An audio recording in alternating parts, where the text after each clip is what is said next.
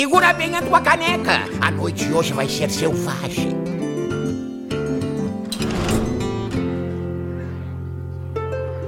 Muito bem, seja muito bem-vindo à 15ª edição do Taverna HS, o seu podcast brasileiro sobre Hearthstone. E aqui estamos mais um dia, meta novo, expansão saiu, report do Vicious saiu e para falar sobre mais um episódio focadíssimo no meta, aqui do meu lado está o Paulo. E aí, Paulo, como estamos? Sobrevivendo mais um dia? Sobrevivendo, Vitor. Mais um dia, mais uma semaninha tudo na paz por aqui.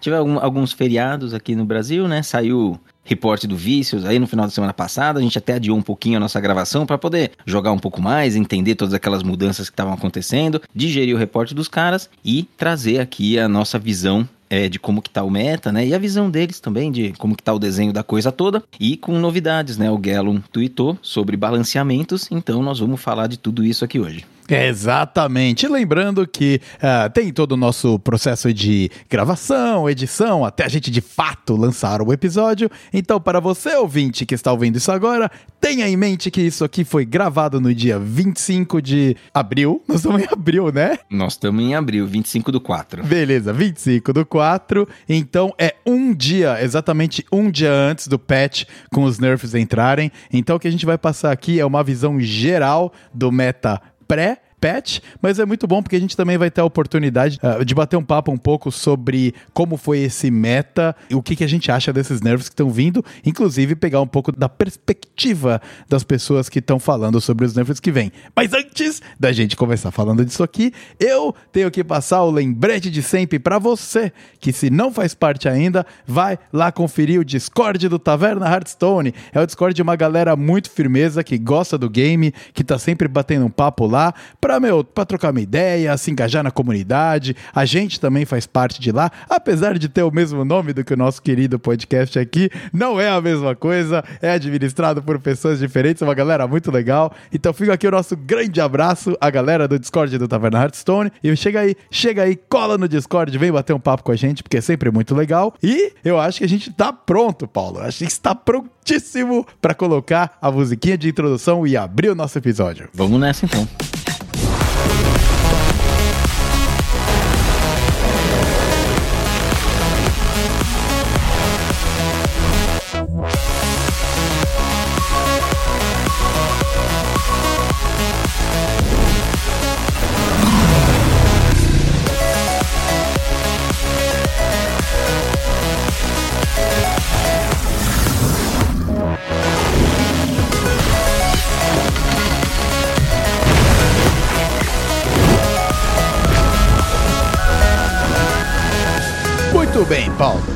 Bloco de recadinhos e misplays. Aqui estamos, acho que mais uma vez, sem nenhuma misplay, não é verdade? Eu acho que passamos em branco nessa daí, Vitor. Acho que tá tudo certo. Então, já que a gente não tem misplay pra, pra falar, vamos aproveitar esse bloco aqui e passar um recadinho que, poxa, aqueceu o nosso coração aí. O Tesday, um cara mega influente, puta, meu, o cara é caster da Blizzard, faz um monte de live, tem um monte de gente de, acompanhando ele aí. Ele passou o nosso podcast durante uma live, uma live lá no dia 19, né, Paulo? A gente até participou uhum. da live junto com ele lá, foi maior curtição, então, pô, fica um grande abraço nosso aí ao Tesday que, pô, tá dando aquela moral e aquela força brabíssima pra gente aqui do Taverna HS. É, nossa, foi muito legal mesmo. A gente tava aqui, eu tava trabalhando aqui de tarde, aí eu fui ver lá, fui dar uma olhada no Twitter, tinha uma mensagem dele lá, um tweet, né, falando assim: Ô, oh, pessoal, posso ouvir o podcast de vocês hoje na minha live? Aí na hora eu já respondi ali, também mandei uma DM pra ele, falei assim: pô, até fica à vontade, vai ser uma honra para nós. Só avisa pra gente que horas que vai ser, porque a gente dá um jeito de estar tá por lá, inclusive. E foi muito maneiro, a gente, ele escutou o episódio inteiro, pausou, fez uns comentários, né, discutiu com o chat, perguntou algumas coisas pra gente, foi muito legal interagir lá com a Rosângela, né, a Rosângela, que é o chat do Tesday, e com ele também. Então foi uma honra para nós e ah, o nosso conteúdo tá sempre disponível para você, Tesday. Se você quiser escutar, só dá uma avisada pra gente que é sempre um prazer acompanhar o que você faz e quando você divide o nosso conteúdo com sua audiência, é um prazer ainda maior. Exatamente. E no caso de você ser um ouvinte do Taverna HS e não acompanhar o Tesday, o que eu acho que seria bem esquisito, afinal o cara é uma máquina máquina no universo do Hearthstone. Vai lá, dá uma conferida, procura por Tesla na Twitch, que você com certeza vai achar o cara e acompanha, porque vale muito a pena. Ele também faz live de outras paradas, outros games, game indie, uhum. e joga BG, joga ranqueada. Então, puta, é muito conteúdo interessante lá. Sempre ouvindo bastante música, uma coisa que me agrada bastante. Sempre muito maneiro acompanhar a sonzeira e as lives do Tesla. Muito bem, isso aí. Muito obrigado, Tesley. É isso aí. Vamos lá. Agora vamos falar sobre assuntos de Hearthstone. E saiu o anúncio dos nerfs que entram no dia 26 de abril, relativo à data da nossa gravação. É amanhã. Uhum. Então, Paulo, temos só mais um dia, uma noite, na verdade, para experimentar esse uh, meta pré-nerfs. Mas eu acho que já tá na hora, né? São aquelas duas semanas. Vamos lá, vamos dar uma ajeitadinha numas paradas. E o que, que vem de nerf anunciado pelo grande Galan aí. É isso, o Galan ele tweetou, então ele basicamente ainda nem saiu a nota oficial da Blizzard, né? Mas ele já antecipou aqui para as pessoas que amanhã teremos o balanceamento, né? Vai sair o aviso, as notas do patch e o balanceamento. E ele avisou isso com alguma antecedência, porque no final de semana nós temos Master Tour, então temos aí já brasileiros classificados.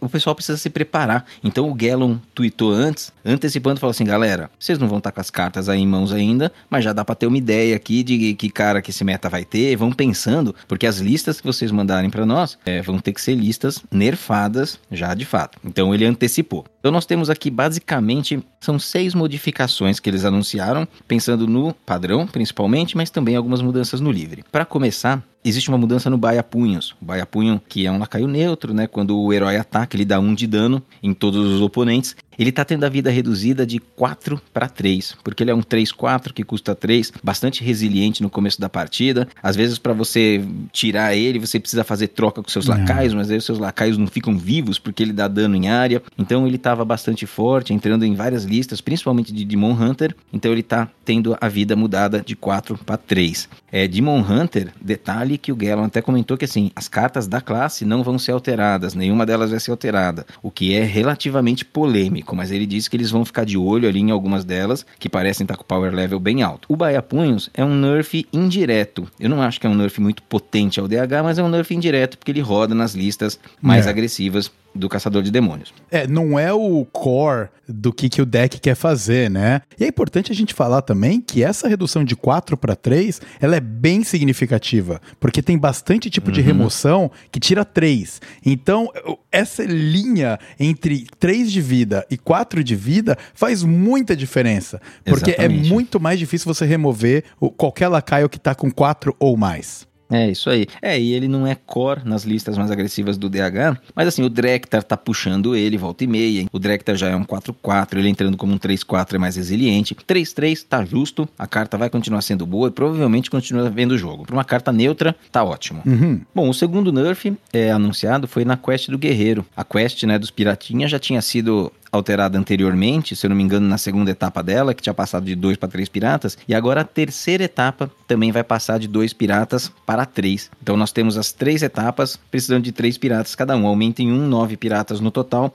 Isso vai deixar a quest um pouquinho mais lenta, lá ali naquele momento em que o guerreiro tá precisando jogar a Rocara. Às vezes a mão dele tá vazia, ele pode ter dificuldade para encontrar esse piratinha extra. Então é para dar uma segurada um pouquinho na popularidade do arquétipo. E mais para frente, quando a gente estiver falando do meta, a gente também revisita um pouquinho desses nerfs nerfs aqui fala dessas consequências lá dentro de cada uma das classes. Beleza. É, que a gente vai passar por cima. Tá certo. O druida recebe dois balanceamentos. Um na carta Crescimento Miraculoso, que passa de 7 manas para 8, porque ela tava bem forte. Tava meio cabuloso mesmo, né, Paulo? É, cabulosíssimo, cabulosíssimo. já estão aumentando o valor dela já, né, uhum. o custo de mana. E o outro é numa carta neutra, mas é uma carta que é feita, vai ser balanceada, que é o Kazakuzan, para alterar o enrate do druida. Então ela vai ter um novo texto em que o Kazakuzan agora vai ter um efeito ativado apenas após jogar quatro dragões, que é um ajuste que faz muito sentido. O Kazakuzan, ele já inicialmente ele foi feito para ser jogado dessa forma. O texto da maneira como estava permitia que ele entrasse em decks que acho que originalmente a Blizzard não tinha pensado para ele funcionar dessa forma. Então demorou para eles fazerem esse ajuste. É, cara, eu nunca gostei do Kazakuzan. Quem sabe agora eu vou desgostar menos, mas acho uma carta merda que, meu, puta, teve consequências quando uhum. entrou lá, né, na expansão do mini set. E aí agora, com o lançamento de uma nova expansão, tá tendo outras consequências, meu. Em endgame, o druida lá fica imbatível, é um saco, mano. É uma carta que muda tudo,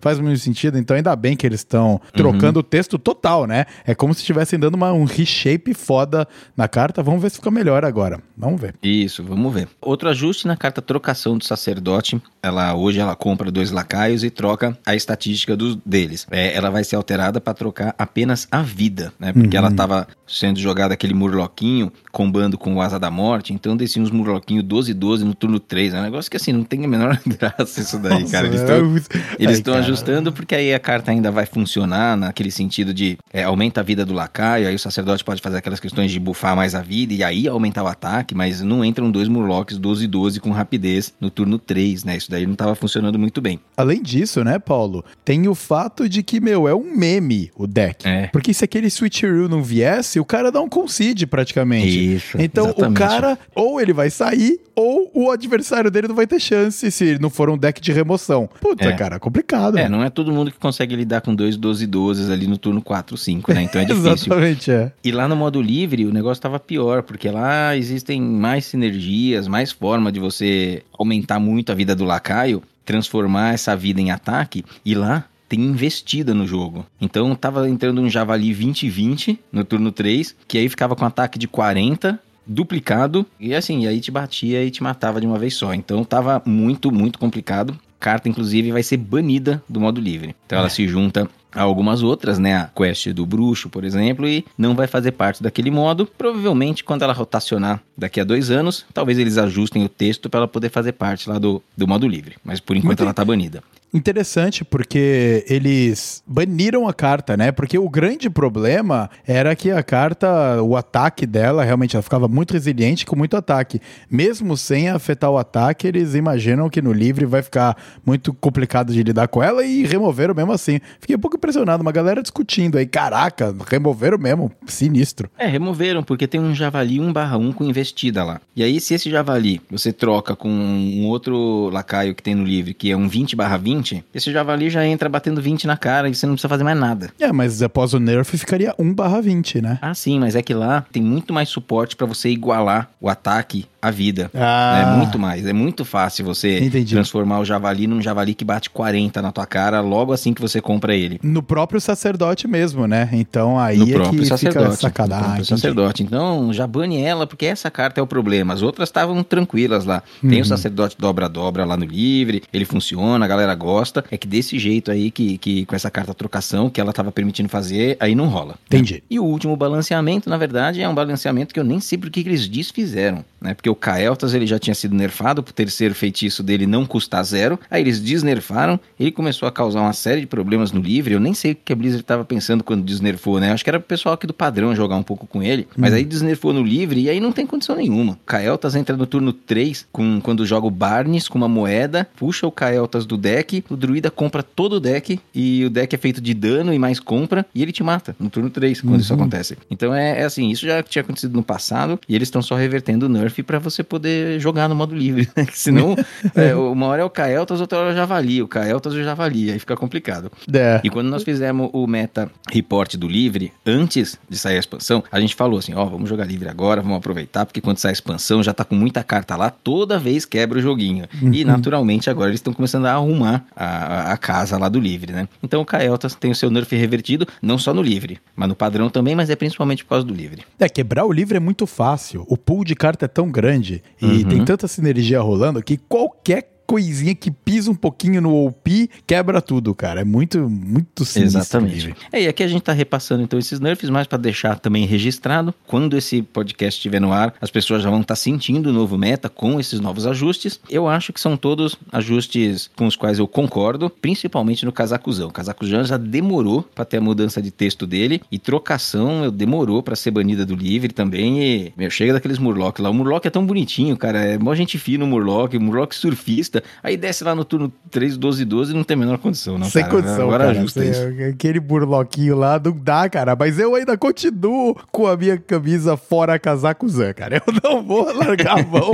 até que eu ah, entenda que, que tá tudo ok. Eu não, não consigo gostar da carta. Vamos, mas vamos lá. É Chega aí. de reclamar e ficar chorando as pitangas aqui. Vamos passar pra agora para análise de meta, que é o que o ouvinte tá esperando. Afinal, os nossos episódios de análise de meta sempre têm aí uma boa recepção do público. Então, vamos lá. Ah, vamos dar uma destrinchada e uma explorada no que que saiu no reporte de número 228 do Vicious Syndicate. O primeiro desde que saiu a expansão da viagem submersa, Paulo. O que que nós temos aí de números gerais antes da gente pisar em classe por classe? Ah, legal. De números gerais, a gente primeiro tem uma quantidade de partidas aqui muito expressiva, tá? Porque esse é o primeiro reporte, o meta acabou de. A, a- a expansão acabou de sair, o meta tá se formando, então tá todo mundo interessado, hypadaço e tá jogando bastante. Então, dessa vez, o meta deles é composto por 750 mil partidas que eles foram coletando ali através dos plugins, né? Do, tanto do Firestone quanto do Hearthstone Deck Tracker. E só para uma só para efeito de comparação, o meta anterior, que foi o último lá do Vale Alterac, é no mesmo período de tempo, que é uma semana, eles tinham coletado só 200 mil partidas. Então você vê que é quase quatro vezes mais, né? Então o interesse no jogo ele é muito grande no começo das expansões. Conseguem rapidamente, mesmo com meta informação, coletar uma grande quantidade de dados e fazer análises. Ah, Então a gente tá falando aqui de 750 mil jogos, sendo que 40% dele ali em rankings mais baixos, tipo bronze, prata e ouro, e aí vai, vai afunilando, né? Então nós temos no top 1000, nós temos 3% das partidas apenas. No Lenda, desconsiderando esse top 1000, são mais 11, então totalizando é, 14% das partidas do Lenda, depois mais 14% do Diamante 4-1, e aí o restante dividido ali entre Diamante de 10 até 5, Platina, Bronze, Prata, Ouro. É importante sempre é, salientar que nesse top 1000 Lenda, a gente tem 21 mil partidas apenas, dessas 755. Então, muitas vezes a gente, a gente vê no report deles, é, eles fazendo uma análise um pouquinho mais do High Legend e tal, tem que tomar cuidado com os números e com as estatísticas, porque a quantidade de partidas é pequena e nem todo arquétipo vai ser vai ter uma quantidade de partidas muito expressiva, né? E com as conclusões erradas a gente pode tomar simplesmente por olhar, fazer o filtro lá no site deles por top 1000, é ligeiramente arriscado, né? A gente sempre recomenda olhar o Lenda como um todo ou do Diamante 4 em diante. Daí são filtros que a gente recomenda. E isso vai junto com aquela comparação de que às vezes eu leio no report deles ou eu ouço no podcast deles, que também saiu há pouco tempo aí Aí. já da nova expansão. Uhum. Ah, fica a recomendação, ouvinte, se você manja dos inglês, vai lá, dá uma ouvida, porque o- é muito bom o episódio. Mas várias coisas que às vezes eles estão debatendo não se aplicam na realidade do jogo que você vive jogando no seu dia a dia. Por exemplo, eu vivo, não vivo esse High Legend que a galera joga aí. Então, várias coisas que eles estavam falando, ah, esse deck aí não é tão bom assim pros altíssimos MMRs, beleza. Mas pra mim é, e pra mim é o problema. E aí dá bem que de repente eles estão dando uma endereçada. Com certeza. E aí, então, nessa primeira semana, a gente viu alguns arquétipos que ficam muito explosivos ali, eles aparecem bastante, mas eles já estão entrando um pouco mais nos trilhos, né, em termos de popularidade, como por exemplo o MacMade. Na hora que a gente faz os filtros ali e pega todos os rankings, a gente vê que MacMade foi um dos mais jogados dessa primeira semana, junto com o Questline Warrior, que é o da missão. É isso daí, os dois, a gente sempre salienta aqui que são em rankings um pouco mais baixos ali da ladder, tá? Conforme você vai progredindo, né, indo ali pro diamante, pro lenda e pro high legend, aí o ramp druid ele sempre se destaca. Acho que no top 1000 lenda ele é responsável por 25% daquelas partidas. Como o deck Nossa. é muito bom e o pessoal conseguiu achar um conjunto de 30 cartas ali rapidamente que funciona muito bem contra quase todo o meta, conforme você vai subindo na ladder, esse druida estava ficando mais presente. No momento em que vocês estiverem ouvindo esse episódio, isso já pode ter mudado, por causa do nerf é endereçado muito para segurar um pouco o ramp druid, principalmente no sentido ali do Kazakuzan. Então as coisas já podem estar um pouquinho diferentes. Estatísticas de hoje, agora olhando um pouquinho o HS Replay com dados dos últimos três dias,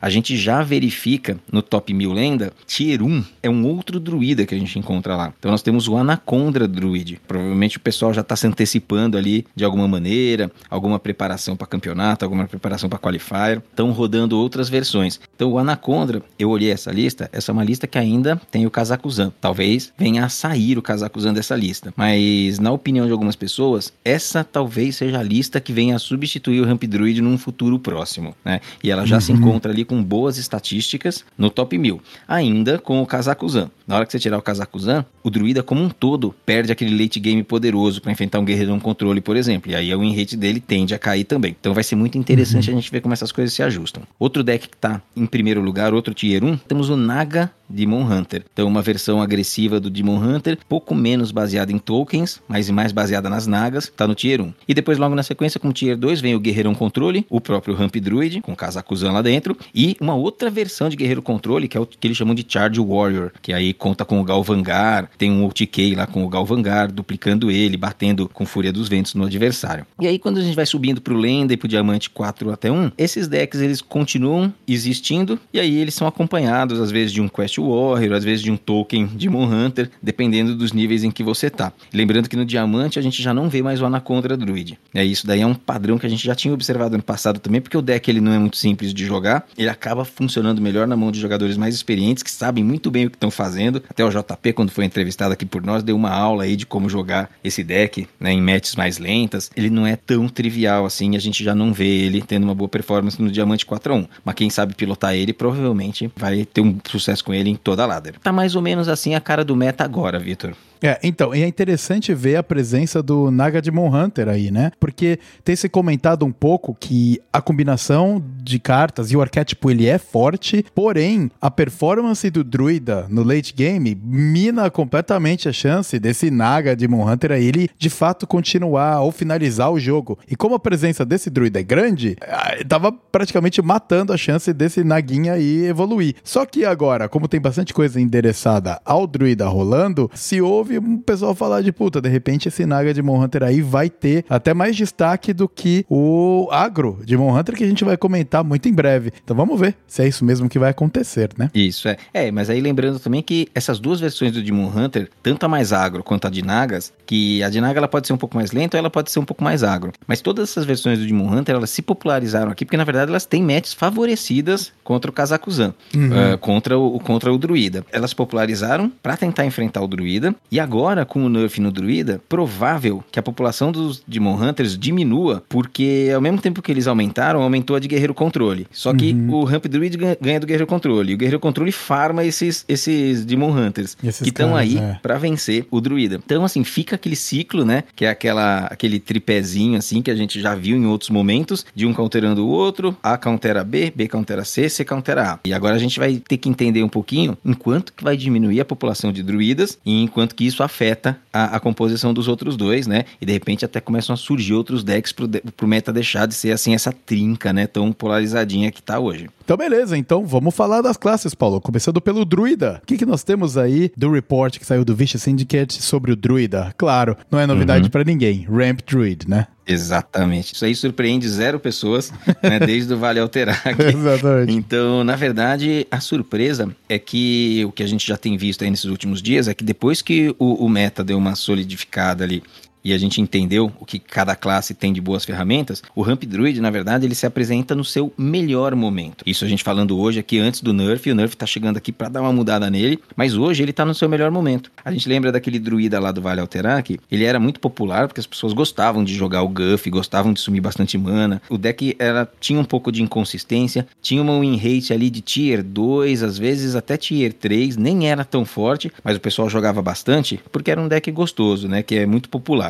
Isso mudou. O deck agora ele tem um in rate de tier 1, uhum. estabilizado, solidão lá, perdeu cartas de ramp, mas ele ganhou outras ferramentas e ficou mais forte ainda. Então hoje ele é um deck que causa um certo problema no meta e tá ali no seu melhor momento de todos os metas que ele já vivenciou desde que ele existiu aí com a presença do Guff. E hoje o Kazakuzan, que já era ligeiramente problemático no passado, né, teve até uma mudança em um dos tesouros dele que deixou de existir dentro da pool, hoje tá lá junto com um monte de outros lacaios Lembrando que a condição dele é ser jogado se ele for o único dragão do deck. Uhum. Só que agora ele não mais precisa ser jogado no early game. Antes o druida muitas vezes jogava cedo, o mais cedo possível. Uhum. Rodava uma exuberância, já tinha broto ou com guff, jogava ele rápido, colocava os tesouros no deck e tentava fechar a partida daquele jeito. Agora isso tudo mudou. Ele enfiou um monte de outros lacaios dentro do deck e deixa para jogar o Kazakuzan lá no final. Então ele virou uma ferramenta praticamente imbatível para você vencer matchups controle. Esse druida que já é forte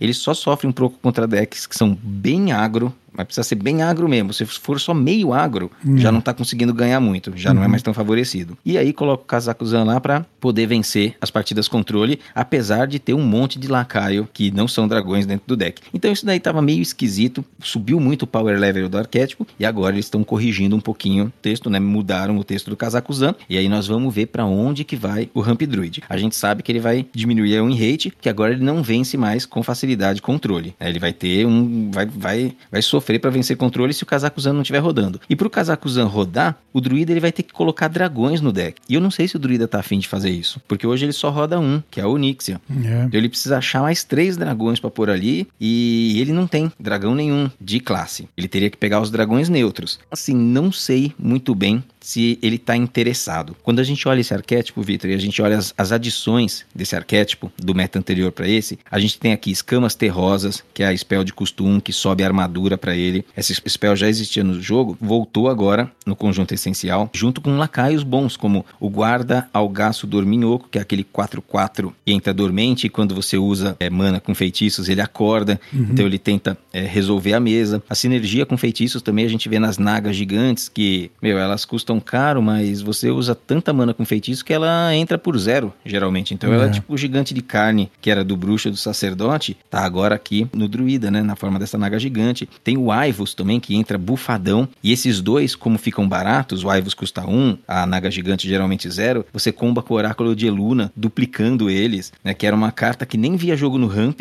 um outro lacaio que não via jogo no ramp era do Beast, e agora tá aí dentro do deck. Todas essas sinergias de lacaios fortaleceram o deck, e o Kazakuzan não precisou sair por causa desse- desses novos lacaios. Então isso deve mudar um pouquinho. Como eu acho que os druidas não vão querer deixar de rodar toda essa shell, eu acho que talvez quem acaba saindo vai ser o Kazakuzan. Mas a gente vai esperar mais um pouquinho. E além disso, eu não mencionei, mas tem o crescimento miraculoso, que está sendo nerfado, mas continua sendo uma spell forte, defensiva. Bota uma plantona lá, 8899, que é um bom alvo para as escamas terrosas de armadura. O Kazakuzan talvez saia das listas. Eu não consigo ver esse druida querendo rodar dragões. E aí ele perde um pouquinho em Metis Controle. Mas eu acho que ainda será um deck bem viável, um deck popular que as pessoas vão continuar gostando, Vitor. Ele só não vai ter aquele modo turbo no final da partida com o Kazakuzan, onde a coisa fica completamente fora de controle, porque ele começa a descobrir tesouro loucamente. E o mais complicado dos tesouros é que ele descobre as cartas de acordo com o jogo que ele tá jogando. Então é altamente adaptável para ele escolher uma seleção de cartas que vai cair bem de acordo com o oponente dele. É muito sinistro, cara, é muito forte. Agora vamos ver, né? Na hora que a gente tiver soltando esse episódio, a gente já vai ter visto alguns dias de meta novo. É. E era só o que faltava, né? A gente tá com um druida forte aí, com o Kazakuzan, porque conseguiu enfiar uns dragões. Eu não consigo ver em que slots ele vai colocar esses quatro dragões, né? Fal- Faltam três dragões, na verdade. Não acredito que ele esteja interessado em tirar essas spells fortes que ele tem, ou esses lacaios que tem sinergia tão grande com o oráculo. Então, mas vamos esperar. Mas assim, já pensou se a gente da semana que vem for falar desse druida rodando Kazakuzan ainda? Vai ser, vai ser complicado, né? Mas vamos esperar. Eu vou fazer uma pool online pedindo, fazendo uma petição para a retirada do Kazakuzan, porque não tem jeito, cara. Bane ele logo de uma vez. Mas a gente acredita que não vai ser o caso, né? É, é, porque eu não sei se o nosso ouvinte sabe, mas o que a gente pede, a Blizzard faz, né? Vocês Ah! sabem disso, né? Sim, cara, somos altamente influentes. Assim que a gente faz uma nota de repúdio, eles vão lá e fazem um balanceamento. e endereçam instantaneamente, cara. É assim. Exatamente. Pra finalizar o druida, Vitor, a gente tem o Anacondra, que ele promete ser uma alternativa pós-nerf. Talvez ela não seja pra ladder toda, talvez ela seja ali mais pro pessoal do Lenda. Hoje eu tava assistindo uma a stream do Feno e ele tava comentando que ele acredita que vai ser talvez a lista mais forte, sim, no lugar do Ramp Druid. Mas então é pra gente, pra gente ver um pouquinho, né? A gente já viu Anacondra em outros momentos, com alinhamento celestial, fazendo aquelas mesonas assim, em um turno explosivo, mas não deve ser algo que a gente vai ver ali pelo diamante muito, não. Eu acho que se substituir o Ramp Druid, vai ser em níveis melhores da, da ranqueada. E nem acho que o Ramp Druid vai morrer, viu? Porque é um deck que tem muita atração, o pessoal gosta do deck, e talvez ele só rode sem o Kazakuzan. Vamos esperar pra ver. Mas acho que a gente vai encontrar um pouquinho mais da Anacondra, e- mas as duas versões vivas do Druida, eu não acho que o Guff tá ainda aí, tem Ramp, tem o Nutrir, tem um monte de carta boa. O arquétipo não desaparece, não. Talvez ele fique mais sob controle. Exatamente. E aí essa parte da Anaconda me agrada. Eu, eu gosto da pegada da Anaconda, gosto do, da dinâmica que você tem que construir o teu board para conseguir colocar ela jogo no momento certo, né? Então tem todo um timing e é por isso que uhum. o skill level do deck é mais alto mesmo, mas eu acho bem uhum. legal a pegada Anaconda e acho que com isso a gente faz um rap aí no, no Druida, né? O Vicious é Syndicate é e o Zeco, eles têm comentado de que o Beast, ele tá um pouco sleeper ali, né? Que ninguém tá olhando, uhum. prestando muita atenção, uhum. mas que tem uma boa combinação ali, que dá para você é, colocar e encaixar umas peças juntas, só que Sim. tem que entender se com a diminuição do poder do ramp, se o Beast realmente ele vai ter exposição, porque ele seria o counter, de acordo com eles, mais eficiente pro uhum. uh, ramp, mais do que o Demon Hunter, inclusive, mas não é. foi muito explorado. É, e também tem a coisa do interesse que as pessoas têm na classe, né? Porque é. muitas vezes o arquétipo está disponível, mas a gente vê uma pouca atração no arquétipo porque ele já foi explorado em outros metas e, e aí o pessoal fica um pouco menos interessado. Então a gente tem que esperar aí mesmo. Eu joguei de Beast Hunter e fui bem. Beast Druid. Isso, desculpa, de Beast Druid. E bateu em bastante gente aí, cara. Vamos ver. Vou, se é, continuar Zipper, eu vou é continuar bom. jogando. o deck é bom. Mas tem um counter aí muito decente também, né? A próxima classe que a gente vai falar hoje, uhum. ela, que é o Demon Hunter, é um excelente counter pro Ramp Druid. Ele tá tão presente aí hoje justamente porque tem essa matchup mais favorável. Então a gente tem versões bem agressivas do, do, do Demon Hunter, tanto na forma do Token quanto na forma do Naga. As duas são bem pra frente. A versão do Naga tem duas listas, dá para quebrar em duas listas. Uma um pouco mais agro, que o pessoal está chamando de Nagro, Nagro DH. Certo. E tem uma outra um pouco mais mid. Mas todas elas vencem druida e, e, ganharam muita popularidade por causa disso. Inclusive, o aumento de popularidade dela é responsável pelo aumento de popularidade do Guerreiro Controle, que com o Ramp Druid sendo nerfado, fica todo mundo de olho para isso daí não sair do controle, né? Se ele não for jantado por ninguém, será que a gente vai partida sim, partida não, ficar enfrentando aquelas, aquelas matchups terríveis, né, de controle, uhum. que são difíceis, não são fáceis e são longas, né? Então, é. é às vezes até causa uma certa insatisfação na galera. E, e, vale agora lembrar, antes da gente entrar e dar uma explorada aqui no Tolkien e no Naga Agro,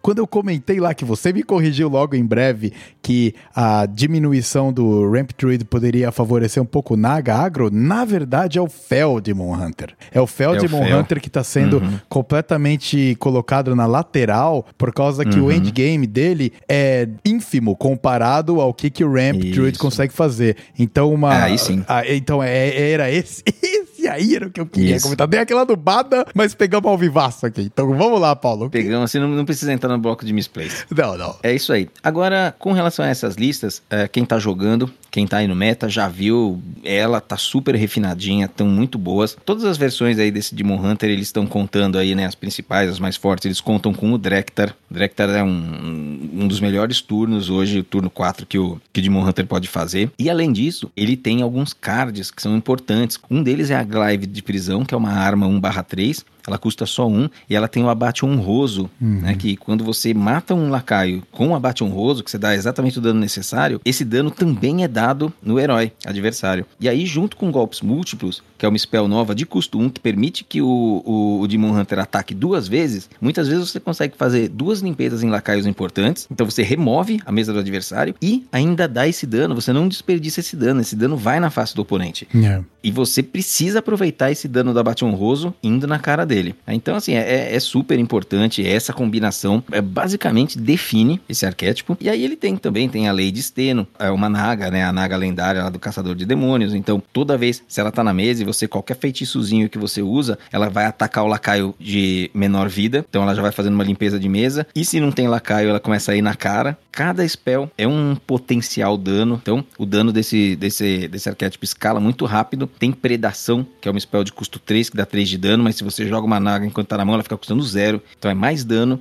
E aí, dano com dano com dano, com ataques, coincide com o Curtrus, que entra ali pela 6, pela 8, pela 9, com uma mesinha batendo na cara. O deck ele tá redondinho, né? Ele tá uhum. funcionando muito bem. E ele não tá tomando nerf direto, ele tá tomando só um nerf indireto, que é no Baia Punhos. Então tem que ficar de olho aí nessas listas de Demon Hunter, Victor. Eu fui todo animado fazer essa versão Naga, daí eu descobri que eu não tenho várias cartas que são caras e deixei quieto.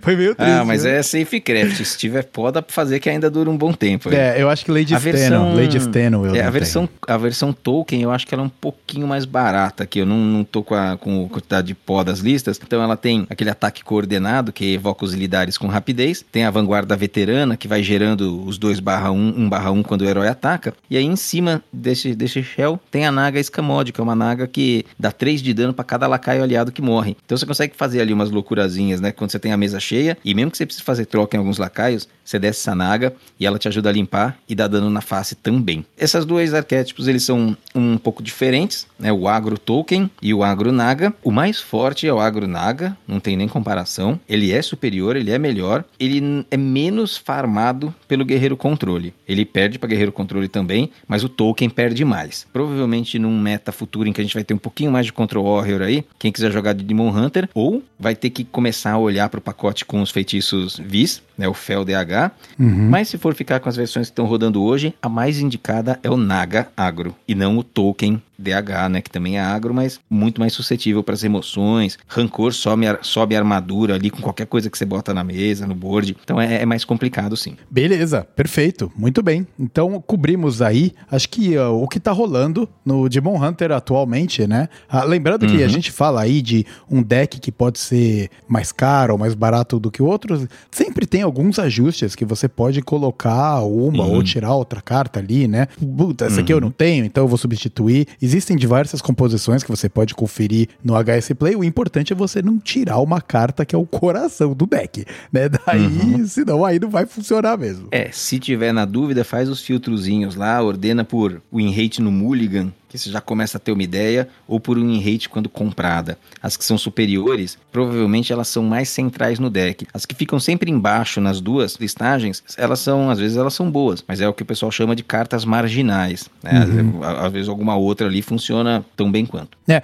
e de repente uma lendária tá nesse caso, e aí você, puta, consegue substituir ela por outra coisa. Sem dúvida. Eu acho que agora a gente tem que passar e falar do Guerreirão, porque a gente está é. comentando de decks agressivos e o antágono ao deck agressivo é o deck controle, aquele deck que fica manejando os seus recursos e controlando o board até ele chegar na condição de vitória dele. E o Warrior tem uma ótima uh, versão dele junto com o Quest, né, Paulo? Essa é a realidade que o Garrosh está hoje. É, hoje o Guerreirão ele conta aí com essas duas linhas de ação. A Quest já é muito conhecida, né, já está bem cansada, ela funciona bem. A gente sabe que conforme a pessoa, o jogador progride na ranqueada, vai perdendo um pouco de performance, como a gente já viu outras vezes, começa bem a expansão, mas vai perdendo, porque as pessoas sacam logo como jogar, como counterar, né? É muito linear e muito previsível, mas ela, ela se fortaleceu porque saíram alguns piratas melhores e saiu a Nelly. A Nelly é o Colossal, o Lacaio Colossal, que descobre três piratas, né? Os piratas embarcam ali na Nelly e quando morre aquele casco, vão os três para a mão do guerreiro e eles custam um. E aí agora agora, mas agora a questline vai ser nerfada, então ela deve dar uma, uma desaparecida. Com relação a esse colossal, Vitor, tem uma coisa interessante, uma estatística legal que eu, eu fiz umas continhas aqui. E hoje o pool de cartas dentro do jogo, ele não é muito grande. É o momento do ano em que tem menos opções ali. Uhum. Então, quando a gente vai ver a quantidade de piratas, nós temos 7 piratas de classe no guerreiro e 12 piratas neutros. Isso é 19. Quando a gente joga a Nelly, tem três rodadas de Discover. Então aparecem três piratas, você escolhe um, aparecem outros três, você escolhe outro, e aparecem outros três, você escolhe outro. Dado esses piratas que nós temos hoje na pool, a chance de vir ao menos um Mystery Smite em alguma das rodadas é de 63%. Uhum. Você tem uma alta probabilidade de encontrar pelo menos um smite em alguma dessas rodadas. Cara, isso é bastante, né? E considerando quando morre o lacaio colossal, esse Mystery Smite vai pra mão custando um. Uhum. Já tem outros dois piratas junto com ele. e às vezes você já tem piratas na mão. Isso daí é um burst razoável. É, né? é. Eu fiz uma outra continha aqui. Os piratas que estão disponíveis aí pro, pro guerreiro hoje, eles têm em média 3 de ataque. Se você encontra um Mystery Smite e outros dois que não são Smite, você já vai ter em média 6 mais 3 mais 3. Então já tá falando de 12 de dano vindo da mão por 3 de mana, só com esses três lacaios que foram descobertos. Se você ainda tem algumas outras formas de dar dano, porque você tava com piratas na mão ali, ou já tem a Rokara na mesa, invocando piratas no começo do turno, cara, isso aí dá uma escalada razoável, né? Então é, é o motivo pelo qual a Nelly, que é esse lacaio colossal, se tornou forte. Conforme outros piratas forem sendo adicionados, talvez mini sets, talvez outras expansões, esse 63% vai tendendo a diminuir. Então uhum. você começa a encontrar menos vezes o Mr. Smite. Mas são números interessantes e mostram por que muitas vezes uma carta ela, ela fica problemática. Ah, tava tudo certo com ela e de repente virou um problema, né? Uhum. Porque mudou o jogo. Né? Então ela também muda a dinâmica dela. Mudou o ambiente onde ela está inserida, né? E isso Exato, afeta diretamente exatamente. a performance da própria carta. E a gente tem comentado sobre ah, como o Questline Warrior ele vai piorando de acordo com a, a subida do, do MMR que você está. Olha só, no top 1000 do, do Lenda, ele tem uma win rate de 50,8%, caracterizando ele como um Tier 2. Quando você desce pro Lenda como uma coisa só, né? Que, claro, absorve esse top 1000, que a gente comentou, né? Para final, é tudo lenda. Ele já sobe 3%, quase 3%, um pouco menos, para 53,5%. Ainda caracterizado como um Tier 2. Então, tecnicamente, é um Tier 2 no Lenda. Só que, quando você entra no Diamante, ele já pula para 56,6%, onde já entra como um Tier 1. E no Bronze até o Gold, né? Que, que é a galera mais ali de baixo, 62%. Quer dizer, tá lá em cima, quebradaço. Platina também, 59%. Então, é realmente para ajudar essa galera da, da parte mais de baixo da ladder aí para dar uma respirada. Eu diria que isso aí. incluindo diamante também, viu? Então não é nem tão baixo assim, cara, porque 56% num deck extremamente linear e que consegue jogar o jogo dele com facilidade é, é, é um, é um pouco complicado pra galera que tá naquele MMR lidar. É isso mesmo. É, a Blizzard explicou isso da vez passada, quando fez o nerf anterior, na segunda etapa da missão. né, explicou que eles fazem balanceamento pensando na ranqueada toda, e esse daqui não era pensando no Lenda. É pensando antes do Lenda. É. Deu uma corrigida boa na população lá no passado. Saíram piratas melhores agora. Saiu o Colossal, que entrou bem dentro da lista. Então agora precisa fazer outro ajuste para controlar de novo. Então é, é natural essa mudança. Então vamos pular agora pro controle. Para a lista mais interessante, né? Isso, a lista mais interessante. É, a lista mais interessante, ela já é, eu já considero ela uma realidade. Hoje a gente já enfrenta alguns no meta, ele já tem aí uma win rate é, bem razoável, tá? E ela vai melhorar, porque sem o Kazakuzan pela frente no Ramp Druid, o que a gente espera que vai acontecer, né, que ele vai dar uma desaparecidinha ou diminuir a população dele, né, não do Ramp, mas assim, do Kazakuzan, talvez ele seja tirado das listas. Então o Guerreiro Controle ele vai ficar muito melhor, né, do que ele é hoje. Ao contrário do Ramp Druid, ele já tem uma lista que é mais redonda para manter o Kazakuzan rodando. Ele já roda a Onyxia hoje e ele roda duas cópias do Draco Onyxiano. É um lacaio de custo 4, 4/5 com provocar, que causa dano igual à sua armadura. Então ele já tem esses três lacaios. Para ele incluir provavelmente mais um Draco Lazuli, por exemplo, que é um lacaio neutro que voltou agora no Core 7, que é um 4/5 que custa 4, que inclusive foi bufado das versões anteriores dele. Não tá tão distante assim para ele incluir uma ou duas cópias desse Draco e poder ter um late game poderoso contra outras estratégias controle. Então, acredita-se que o Kazakuzan vai, o, o jogo que ele vai ver, talvez seja aí no Guerreiro, e aí o Guerreiro é um controle, é isso, Vitor, ele vai ter esse late game interessante, e ele tem as ferramentas de remoção que a gente já conhece, boa parte delas incluídas ali no, no Vale Alterar, que a gente já já estava observando é, todo esse conjunto. Então a gente tem Rancor, né, que elimina uma mesa ali de lacaios menores, sobe a armadura. Esse Rancor pode inclusive combinar com o Drácula Azul, porque o Drácula Azul ele dá mais um Dispel Damage. Então facilita você matar mais lacaios e ganhar mais armadura com o Rancor, tem essa sinergia. E aí o Broquel Congelado, que te dá 10 de armadura, junto com o Escudo Estilhaçador, que é 5 de dano em área e custa menos para cada ponto de armadura. Então ele entra de graça depois de um Broquel Congelado. É, é, é toda uma shell de remoção muito forte que o Guerreirão tem hoje, além de escudada, o próprio Draconixiano, que é uma outra escudada dentro dele, briga e a Rokara, que bufada, desde que ela foi bufada, ela passou a ser uma opção interessante. Entra dando 10 de mana, 10 já é o que você precisa para fazer um AoE de 5 por 0 hoje em dia. Exato. é. Então, todo o, o- o arquétipo ele tá com uma cara interessante. E essa é a versão aqui, isso aqui que eu tô mencionando. Tô falando da versão full controle do, do guerreiro.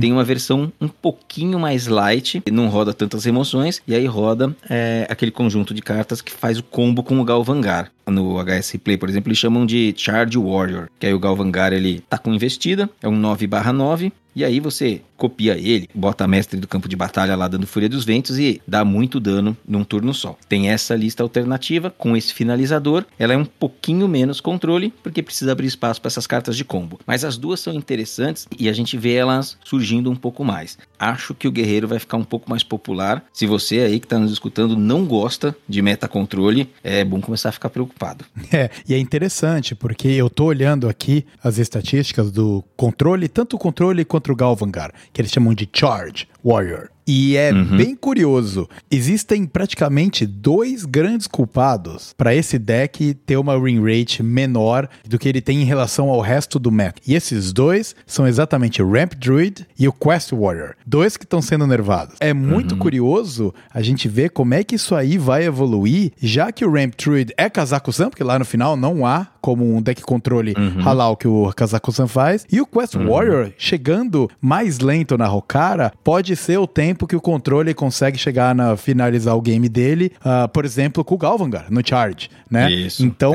vai, vai ser muito interessante ver como vai ser essa dinâmica do controle do Guerreirão. E eu nunca joguei de Guerreiro Controle. Será que vai ser agora? Porque essa lista que quando você tava comentando me anima. Uhum. Gosto da ideia, é, cara. Então. Eu, é, eu, eu, eu, curto também. Quando lá no Vale Alterar, que eu tentei um pouquinho do Guerreiro Controle, um pouquinho do Guerreiro Controle com o Galvangar. As duas estavam ok, mas assim, ainda tava um pouco sofrido, né? Kazakuzan sempre bateu muito forte nessas listas controle. E agora eu acho que vai ser o momento. Uhum. Vai ser o momento para felizes partidas de 40 minutos, mirror de ah, Guerreirão é. contra Guerreirão. Tem esse ponto, né? Você vai tirar uma partidinha dia antes do, do, da janta e acaba ficando 40 minutos lá, né? Meio é, complicado. Você, é, você para de trabalhar, vai esquentar seu rango, Isso. aí come e fala assim: ah, meu, ainda tem um tempinho aqui, vou jogar uma partida. Aí aparece lá, guerreiro contra guerreiro. Você fala assim: é, vou me atrasar pra reunião. Exatamente, é nessa hora que você se atrasa pra reunião.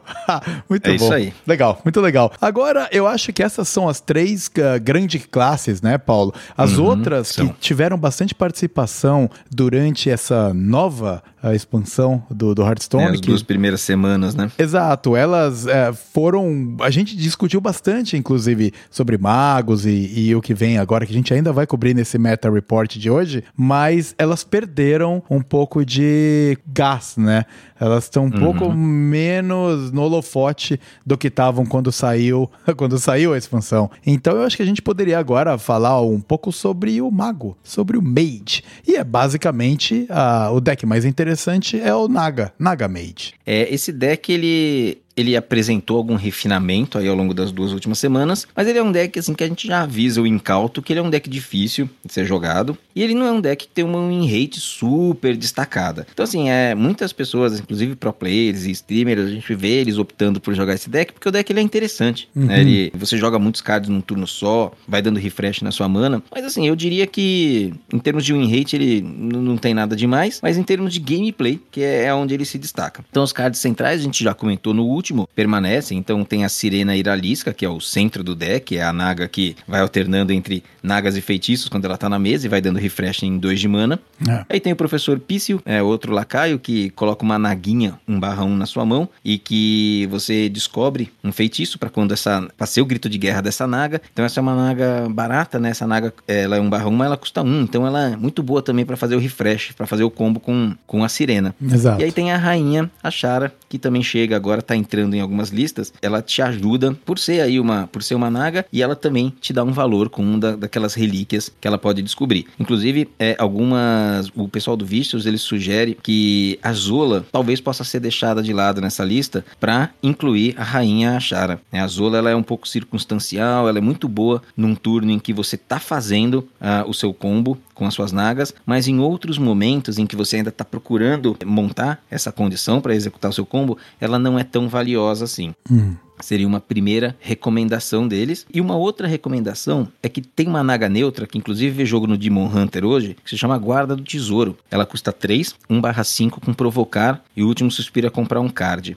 Ela tem sido uma boa adição nesse deck, porque obviamente ela é uma naga, mas por ela ter bastante vida e provocar, quando você faz o seu turno com a sirena e você consegue descer uma ou duas cópias dessa naga, ela protege o seu board, o board que você está formando ali. Comum, eu já vi várias partidas em que você monta um board ali e ele fica resiliente, porque tem esses dois 1/5 com provocar, e lembrando que a sirena é um 2/5, não tem provocar, mas é um 2/5. Então nem sempre o adversário consegue passar por esses 10 de vida que tem o provocar e depois remover uma ou duas sirenas da mesa. Então, muitas vezes o seu turno volta e você tá com a Naga lá pra continuar fazendo, a equilibrar os pratinhos ali da refreshing mana e tentar finalizar o seu oponente. E ele fecha o jogo com as spells aí, ele procura ir dando dano com incendiar, que é uma magia infinita, com orbe rúnico que descobre os feitiços, e aí tem as, os mini feiticinhos, tipo rajada e primeira chama, que é pro combo poder estar rolando junto com as nagas. Então é um deck bacana, assim, é, não é nada simples, é daqueles decks que são bem bonitos de assistir alguém jogando, né, principalmente alguém que sabe, É. mas como recomendação para um jogador, às vezes não tão experiente ou que tá mais no começo, talvez seja melhor só assistir mesmo as pessoas, porque não é fácil e não tem uma rate boa, né? Tá assim, tão boa. Exatamente. É aquele combo lindo que você vê. Ai, cara, muito legal isso que você fez. Agora toma esse letal, sabe? É um Uhum. pouco é, É. um pouco essa pegada. E é muito interessante ver a evolução do Naga Mage, porque decks difíceis de jogar, eles também são difíceis de você refinar, porque tem muitas dinâmicas que podem acontecer ali e uma ou outra carta que entra e sai pode mudar drasticamente o que, que tá rolando. Então, Uhum. são normalmente decks que levam um pouco mais de tempo para chegar numa maturidade. Não quer dizer que isso vai refletir uma ótima win rate, mas vai refletir uma maturidade maior para chegar o mais perto das 30 cartas perfeitas na composição do deck. Isso. O que é Uhum. oposto ao que acontece com os decks de tribo, que eles são muito Isso. mais lineares. É praticamente coloque o máximo dessa tribo aqui e faz o Uhum. negócio acontecer. Ele pega na sua mão. E é por isso que eles são tão comuns no começo da expansão. E, já que a gente tá falando de tribo, é o tribo dos mecanoides, que tem o Mac Mage. Excelente comparação, excelente puxada, porque os decks de tribo, você vai ver, ah, precisa de muito pirata,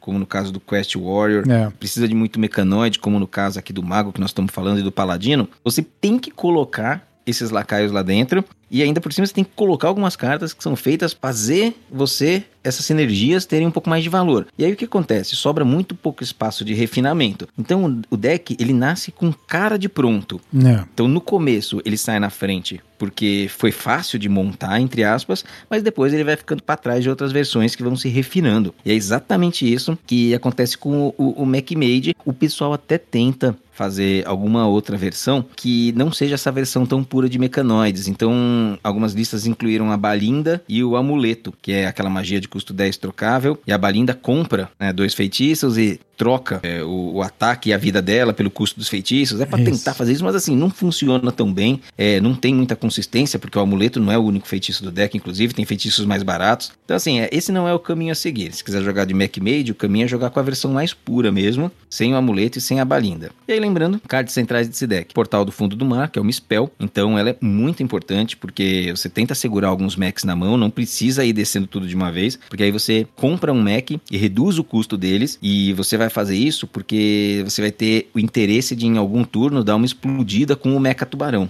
É. O Mecha Tubarão é o mecanoide novo de mago que você bota na mesa e cada outro mech que você vai summonando, o, Mecha Tubarão vai dando dano, é, alvejando tanto lacaios quanto a face do, do oponente. Então é uma forma até muitas vezes de terminar o jogo ou de fazer uma boa limpeza de mesa. É um combo legal. E o Mac Mage, ele, de novo, cai naquele deck mais linear, né? A gente tava falando Uhum. lá do Warrior, do Warrior Questline, o Mac Mage, ele é muito linear também. Ou você vai ali tentando um tempo ideal e já preparando os seus Maczinhos, mas a jogada de explosão mesmo é a do tubarão. E se o jogador que tá jogando contra você conseguir prever isso, você tá em mais lençóis. E a, Uhum. tem a Gaia, que é a, a lendária do deck. Puta, que foi. Eu joguei com o deck logo que lançou. E é uma puta carta interessante, uma carta muito legal de jogar, mas tá perdendo espaço, né? Infelizmente aí os mechs no mundo É um do lacaio um pouco mais caro também, né? Então ele tem um efeito poderoso e é muito interessante, mas é, é sempre um lacaio mais caro. Né? Agora, um lacaio que ganhou espaço, tanto nesse deck quanto no de Paladino, é a Ine. Né? A Ine tem espiral, ela é bem forte, então a sinergia que ela tem com os mecanoides vale a inclusão dela. Uhum. 5 mana 4-4, grito de guerra. Você escolhe um mech aliado e evoca uma cópia com rapidez, fúria dos ventos e escudo divino. D- Dá uma boa de uma, de uma fortalecida ali no board. Você resolve é, alguns problemas que você tem ali com lacaios dos inimigos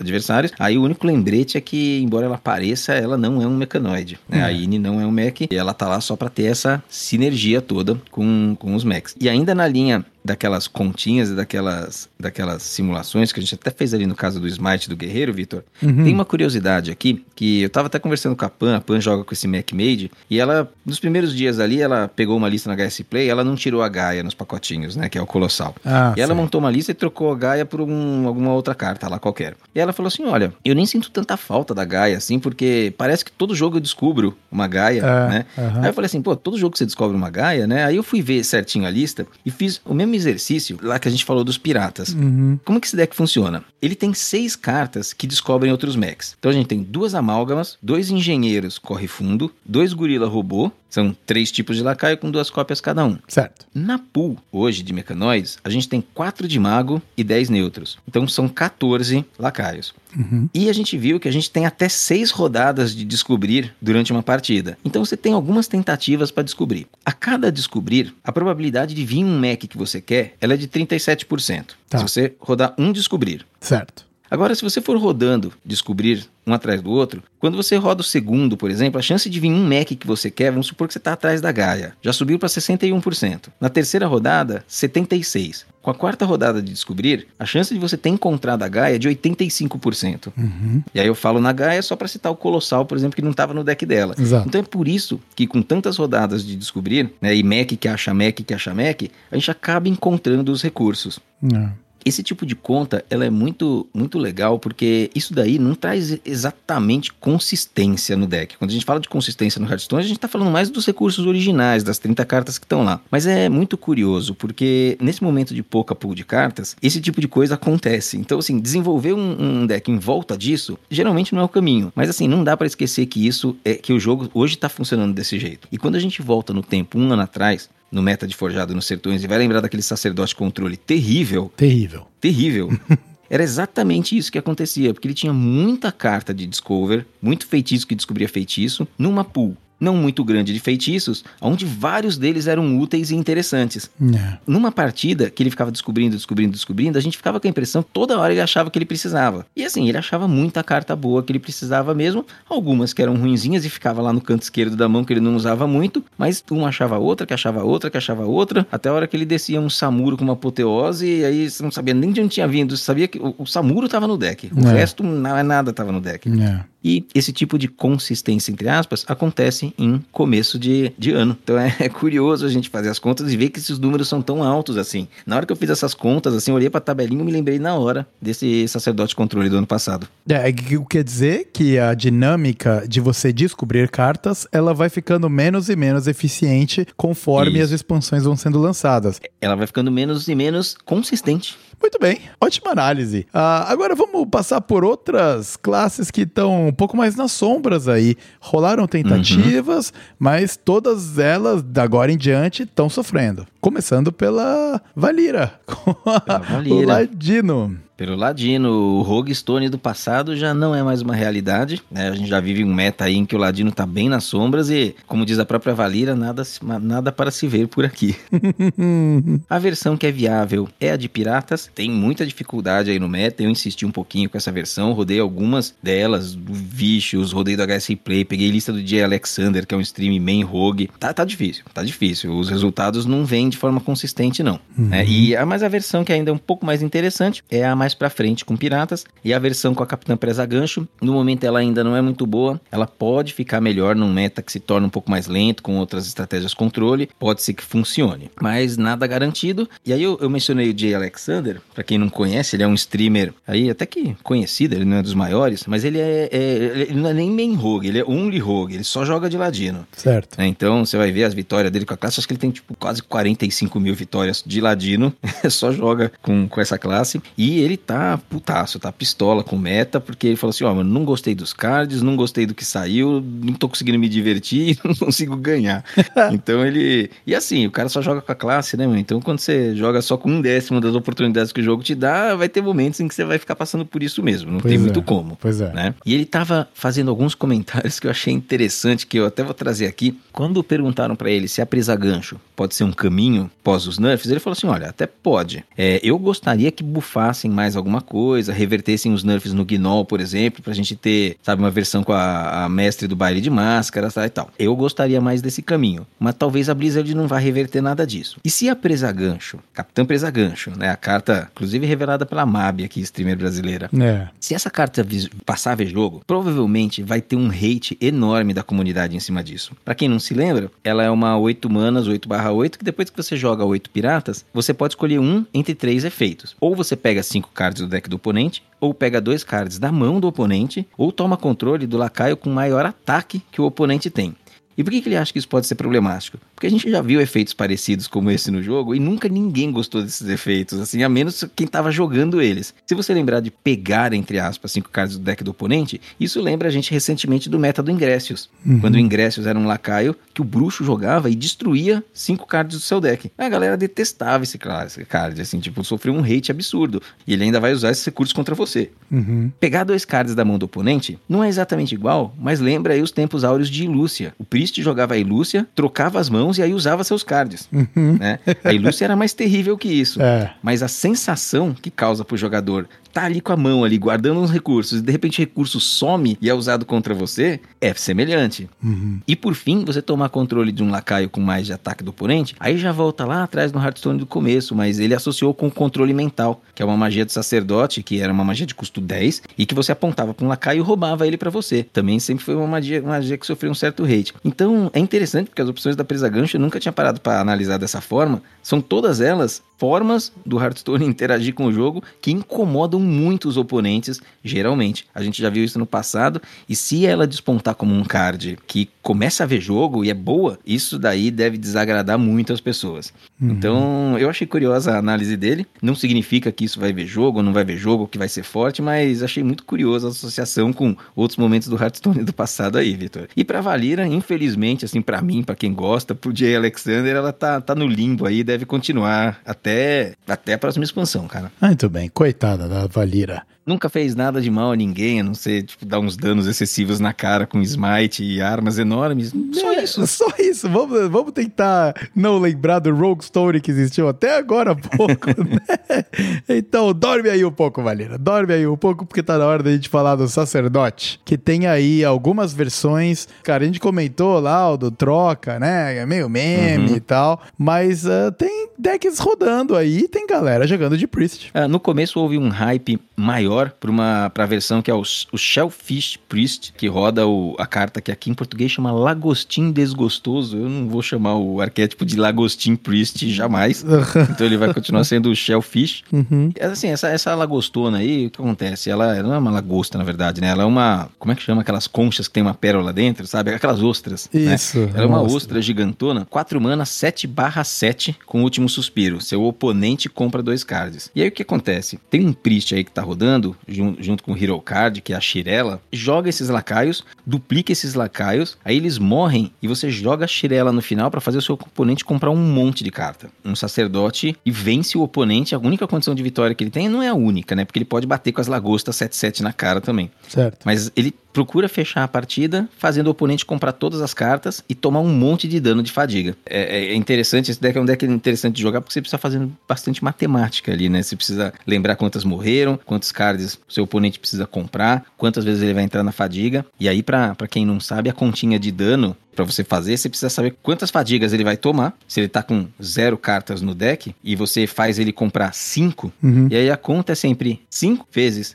6 dividido por 2. Uhum. Então 5 vezes 6 é 30, dividido por 2 é 15. Então ele vai tomar 15 pontos ao tentar comprar esses 5 cards que não estão ali no deck dele. Então é sempre o número de fadiga que ele vai tomar, vezes esse número mais 1, dividido por 2. É, o- é a continha que você tem que ficar fazendo ali pra achar. Uma quantidade de fadiga muito clássica que a gente tem aí de, do mil rogue lá do passado é os 7 pontos. Né? Então você- era, era, era comum você fazer o seu oponente comprar 7 cartas e dar 28 de dano nele no final do jogo. Então esse é um número que muita gente tem na cabeça. Aham. 7 fadigas, 28 de dano. Uhum. né? Mas aí, se você não sabe, a continha é isso. É N vezes N mais 1 dividido por 2. Aí você rapidamente consegue fazer a conta ou não tão rapidamente assim. Essa é a graça desse deck, mas ele perde horrorosamente. Enquanto você tá fazendo conta, você morre.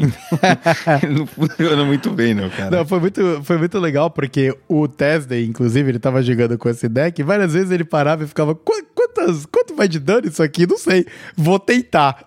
sabe? Daí É, ficava não sei, lá. não, mas o meu oponente vai comprar 25 cartas, é dano suficiente, É, pronto. exatamente. Não, e é. a gente viu, e a gente viu em alguns casos, eu não sei se foi ele ou se foi em algum outro lugar que eu vi, assim, matar até a Cariel, sabe? Que É. com, com a arma dela tancando lá e morreu do mesmo jeito, cara, porque não, tem- não tem jeito. Mas o deck ele não se sustenta porque ele tem dificuldade de controlar jogo, ele acaba morrendo antes, assim. É o problema de quando você não consegue ter muita cura, não consegue ter muito controle de campo, mas precisa ganhar o jogo de uma forma um pouco mais controle, né? Então o bruxo passa por isso hoje também. É um problema que o sacerdote está passando. Uhum. Temos o deck de trocação, que felizmente está sendo nerfado, então isso aí todo mundo já conhece. Tem a iluminação, que é um feitiço que draga, e se ele dragou um feitiço, redu- reduz em 3. Tem a benção, que aumenta a vida e aumenta ataque. Tem a própria trocação. E tem o Murloquinho Surfista, né, que vem junto com a Asa da Morte. A gente não sabe o que vai ser desse deck. Esse deck, ele deve deixar de existir como trocação e passar a ser mais um- uma versão de dobra-dobra do Priest, sabe? Que, que aumenta a vida e procura ganhar de formas que já eram mais parecidas com o próprio dobra-dobra mesmo, né? Eu acho que esse trocação Priest aí ele vai acabar desaparecendo dessa forma que a gente conhece. Certo. E no fim tem o Javali Priest. Tenta matar os sete javalis e equipar a arma, bater 15 na cara do oponente e deixar ele com um de mana. Essa é a condição de vitória do deck. Também sofre dos mesmos males ali do Shellfish Priest, que é difícil de se de fazer tudo isso no jogo e continuar vivo. Uhum. Então o Priest ele tá meio, meio tenebroso. Né? Certo. então é, não tá fácil jogar com o Anduin aí com a Shirela, Vitor. Beleza, perfeito. É, tem aí umas, umas tentativas de outros decks ainda com o Priest. Tem o Trump, né? O Trump ele gosta bastante de Priest, ele gosta bastante de controle. Então, volta e Uhum. meia tá ele lá fazendo as engenhocas dele pra colocar um deck Priest rodando. Eu acompanho bastante o que ele faz e é que o cara joga muito bem e ele consegue ter win rates boas até jogando de Quest Priest, sabe, cara? Mas é, é muita engenhosidade e tá longe não de chegar. tentem isso em casa. Não né? tem, tem isso em casa, porque é o deck que ele fez e é o que tá na cabeça dele, mas é, tá, tá realmente no, meio nebuloso pro nosso querido sacerdote. Passando aqui para outra classe, as- todas as classes aqui, elas ou não são tão interessantes ou são um pouco nebulosas. Xamã, é, acho que não tem muito a dizer, ainda não tem nenhum deck que pulou na frente. O caminho, talvez pós-nerfs, aí seja o próprio Burn Shaman. Então, o Burn Shaman, a construção hoje é em volta do, da, da cartinha que se chama Bioluminescência. Uhum. Essa cartinha ela é uma spell de custo 3 que concede mais um de dano mágico aos seus lacaios que estão ali no board. Com isso, você dá aquela aquela turbinada no seu spell damage e tenta fechar a partida fritando a face do oponente. Ah, o deck ainda não tá funcionando, não sei se falta suporte, se não, falta meta, mas esse é o caminho a se seguir se houver alguma evolução no Xamã. Certo. Hunter. Hunter temos aí Face e Quest, sem grandes novidades. Sempre tem um Face Hunter. O Quest Hunter ganhou suporte, então vê jogo aí também. Ele tá deixando de incorporar o Drektar, né? E tá começando a incorporar mais a multilançadora para ter um suporte ali de comprar mais algumas spells. Também nada de muito novo no Hexar, Vitor. Beleza. Big Beast Hunter não rolou ainda. tá? Então, Simplesmente evaporado, né? é, não rolou, não rolou ainda e vamos ver o que acontece. Aí por fim, uma classe que a gente ainda tem um pouquinho mais a falar, porque ela até que tá interessante, né? Ela não tá tão no limbo, que é o Paladino. Então o Paladino hoje ele tem duas opções. Uma versão bem mais flat, que é a versão tribal ali com os mecanoides. Uhum. Então é muito do que a gente falou no Mago serve aqui também. Ele é um deck razoável, é um deck honesto, sofre aí desses problemas de não tem muito mais pra onde ir, depois que você faz aquela primeira versão, não dá pra evoluir tanto, mas funciona bem, né? Ele roda o autômato da segurança, que é um, um mecanoide neutro de custo 2, 1/3, que ele vai recebendo mais um mais um pra cada outro que você evoca. Então é uma peça importante, uma peça chave aí nesse nesse deck. E esse deck também, quando você vê que ele roda Cariel, que é o Hero Card, e o Leviathan, que é o Colossal, você que é um Colossal pesado, num deck mais agro, você começa a perceber ali que talvez esteja até faltando algumas outras coisas pra esse deck, né? Porque eles- esses, esses cards são broken, né? Principalmente a, a Cariel. Eu não sei, eu não apostaria tanto no Mac Pala, não. Eu acho que ele precisa de mais algumas peças aí pra pra ser importante. O que pode vingar, principalmente num meta um pouco mais lento e sem tanto Kazakuzan, é Control Pala. Então a versão controle pode se beneficiar de um próximo meta mais livre e ela dá uma farmadinha também no Demon Hunter. Consegue vencer o, o Illidan e tem um, um- um conjunto conjunto de cartas aí bem legais, né? Então tem limpeza de mesa, lembrando que o piromante voltou e a igualdade agora, uma spell que passou a voltar a custar 2, eles baixaram o custo dela. O combo do piromante, depois da igualdade, limpa completamente a mesa do, dos dois lados, né? Mas tira tudo. Uhum. Existem algumas outras ferramentas de defesa do deck também, que tem a, a spell que chama Imortalizado em Pedra, que evoca um elemental 1/2, um outro 2/4 e um outro 4/8 com provocar. Fica bem resiliente. Tem o Leviatã, que é o colossal, também entra fazendo uma limpeza e, e, dragando e comprando carta, que é legal. E um peixinho novo que surgiu, que ele uhum. parecia inofensivo, mas ele é fortinho, que é o peixe lua. É o grito de guerra dele é: se você tiver na mão um feitiço sagrado, você recebe provocar e escudo divino. E ele é um 3 mana 2/5. Então ele é resiliente, tem escudo divino, né? Geralmente você vai ter um feitiço desses na mão e dá uma boa segurada no jogo. Então esse peixinho aí foi uma, uma boa adição ao Paladino. É aquela pisada no freio que o deck precisa para chegar precisa. na sua condição de vitória, que a gente vai cobrir muito em breve, que é muito interessante essa condição de vitória dele aí. É, então.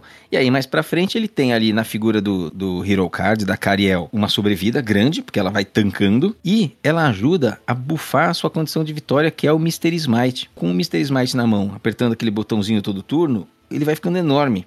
Né? e você ainda pode usar uma carta que se chama Indulgência do Jardim, que ele dá mais 5, mais 5 pro lacaio e custa um a menos para cada mana gasta com spells, que lá pro final você já gastou bastante, ela fica baratinha. Então esse deck ele procura dar uma finalizada legal com o Smite ultra bufado. Exatamente. É curioso, não sei como é que isso daí vai se comportar num meta aí, se esse meta ficar um pouco mais lento, você vai ver jogo, mas fazia bastante tempo que a gente não viu um pala controle despontando. É. Se ele vai ser suficiente, a gente ainda não tem certeza para se firmar no meta. Mas mas é um pala controle chegando aí, Vitor. Olha só, muito interessante também, né? Junto com o Guerreiro Controle, uh, temos aí opções de deck, uh, como a gente já falou aqui algumas vezes, decks de recurso, né? Que tem ganhado um pouco mais de expressão do que a gente tem visto nos últimos meta. Então, é bem capaz que o controlão entre, entre bem brabo aí. E esse control paladino aí também me, me agrada, me dá vontade de jogar. Uh, meu olho uhum. fala, puxa, deve ser interessante descer um Mr. Smite com mais de 30 de dano e finalizar o jogo.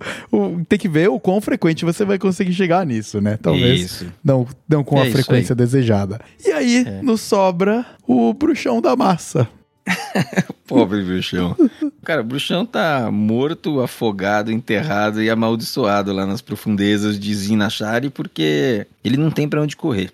Murlocs não é um caminho, as maldições elas precisam receber algum buff, algum suporte, não é caminho também. Eu, Mina Warlock não, não tá funcionando. Então o bruxão hoje é a classe que tá, meu, morta, morta mesmo, não tem muito para onde correr e não deve aparecer nada aí sem, sem carta é. nova. É curioso porque o pessoal do Vicious Syndicate até comentou, eu não consigo nem ver para onde que vai o bruxão da massa uhum. sem nem cartas novas entrando. Porque nem uhum. considerando buffs, eles veem o, o bruxão realmente com uma composição interessante de carta para formar um arquétipo interessante. Então, para quem é amante dos decks de bruxo, tá feia a coisa. E você vê a quest tá aí ainda, só que perdeu muito do suporte. que, que não faz uma rotação, né? que, que não faz uma rotação. Então Exatamente. desapareceu a classe, Vitor. E é isso, cara. Acho que nós nos estendemos aqui bastante, mas cobrimos esse meta, né? Esse meta de duas semanas de viagem à cidade submersa. E agora aguardar aí, próxima vez que a gente conversar, isso aí já vai estar tá um, um, pouco diferente com os nerfs e eventualmente alguns buffs, né? Porque o Gallon falou em nerfs, de repente saem buffs amanhã também uhum. no, no anúncio da Blizzard. Vamos aguardar. Próxima vez que a gente conversar, a coisa vai tá com uma cara um pouco diferente. Casacuzão Druida vai ter dado uma baixada de bola, eu acho. Espero. Uhum. E o resto, talvez sem mudanças tão drásticas aí, né? A mais importante, sem dúvida nenhuma, é essa. Perfeito, Paulo. Então, ótima cobertura do meta. É sempre muito legal trazer uh, o que, está rolando no games, que a gente curte tanto e fica batendo, dialogando sobre o meta e o quanto a gente tem sofrido com algumas coisas, o quanto a gente gosta de jogar com outras. Então, realmente, episódio de meta, ele sempre é bem denso em informação, sempre, sempre uhum. cobre bastante coisa. Tem um report gigante onde a gente baseia todo o nosso papo sobre o meta lá do Vicious Syndicate. E no caso de hoje é o report de número 228. Então, fica aí a nossa recomendação para você colar lá no site do Vicious Syndicate e dá uma fuçada no report de número 228. Lá eles também dão um monte de sugestão de deck que você pode usar. E com isso, Isso. eu fico aqui ah, fechando a minha participação no episódio de hoje e já preparando os dedinhos, porque a gente vai tentar editar isso aqui o mais rápido possível. É, vamos tentar acelerar aí pra não perder muito timing, né? Exatamente. Tem aquela figurinha que você manda pra mim do bonequinho olhando o relógio. Já tô, já, já sei que vai vir. Então, Não, mas eu já vi seu tweet hoje, já tem o leãozinho ali, ele já tá a postos. Esse Já leãozinho tá. edita 24 horas, mano. Isso aqui amanhã tá pronto. ele é pilhado na edição também. Então, estamos aí com reforços pra editar o episódio de número 15 pra conseguir lançar ele o mais rápido possível. A você, querido ouvinte que ficou com a gente até aqui, eu agradeço muito pela sua paciência, pelo seu companheirismo e por puta, ter nos abraçado tão bem e por vir falar com a gente. Cada vez mais e mais e mais nós temos ouvintes do Taverna HS vindo bater papo com a gente e se entrosar com a nossa taverna. E é o que a gente quer. A gente não quer de maneira nenhuma colocar nenhuma barreira ou aumentar a distância entre o ouvinte e nós. A gente quer o oposto. A gente quer que a gente fique mais próximo porque nós temos uma coisa em comum que é muito grande, que é gostar desse jogo simplesmente porque nós escolhemos jogá-lo. É a única coisa que, que existe, né, aqui. Então, muito obrigado, ouvinte, por ficar até aqui. Vem falar com a gente, passa para um amigo, nos acompanhe nas mídias sociais e nessa toada eu fecho a minha participação no episódio 15 e passo a você, Paulo, para fazer o seu fechamento tradicional do Taverna HS. Muito bem, Vitor, muito bem. Então, muito obrigado aí novamente pela parceria em mais esse episódio. E é bem verdade o que você falou, né? O que nos aproxima dos nossos ouvintes é o Hearthstone, mas não por isso, não que isso seja pouca coisa, né? Apesar desse ser o nosso único vínculo, nós desejamos que todos tenhamos uma excelente semana, tanto de meta quanto do jogo, até o nosso próximo encontro. Que fiquem todos muitíssimo bem, fiquem com muita saúde e a gente se encontra sempre na ranqueada. Garrosh contra Garrosh. Vitória ou morte? Ha! Agora você está navegando nos meus mares!